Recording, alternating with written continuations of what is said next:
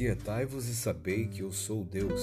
Salmo 46, 1, parte A.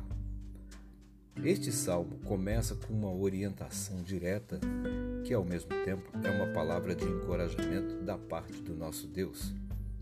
A expressão aquietai-vos quer dizer que nós somos encorajados a ficar em silêncio diante de Deus com a certeza de que Ele está no controle de todas as coisas.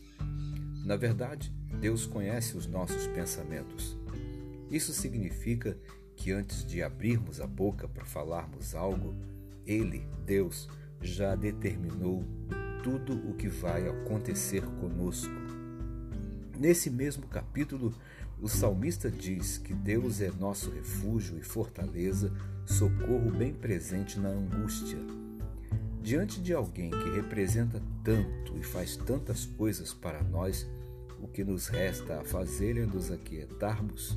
Não precisamos temer, porque o Senhor dos Exércitos está conosco. Aleluia! Quando pensamos mais profundamente na expressão aquietai-vos, nos vem à mente algumas ideias. Primeiro, não preciso me preocupar com a minha vida, porque Deus a sustenta todo o tempo da minha existência. Segundo, preciso reconhecer o poder e a soberania de Deus sobre todas as coisas.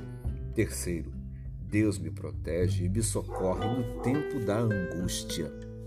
Diante dessa realidade, somos encorajados a louvar e adorar a Deus. Cantai louvores a Deus, cantai louvores, cantai louvores ao nosso Rei, cantai louvores. Salmo 47, 6.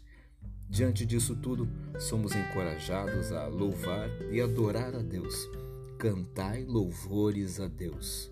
Então, podemos nos acalmar diante da fúria das coisas que se precipitam contra nós e confiarmos inteiramente em Deus, porque Ele sempre cuida de nós.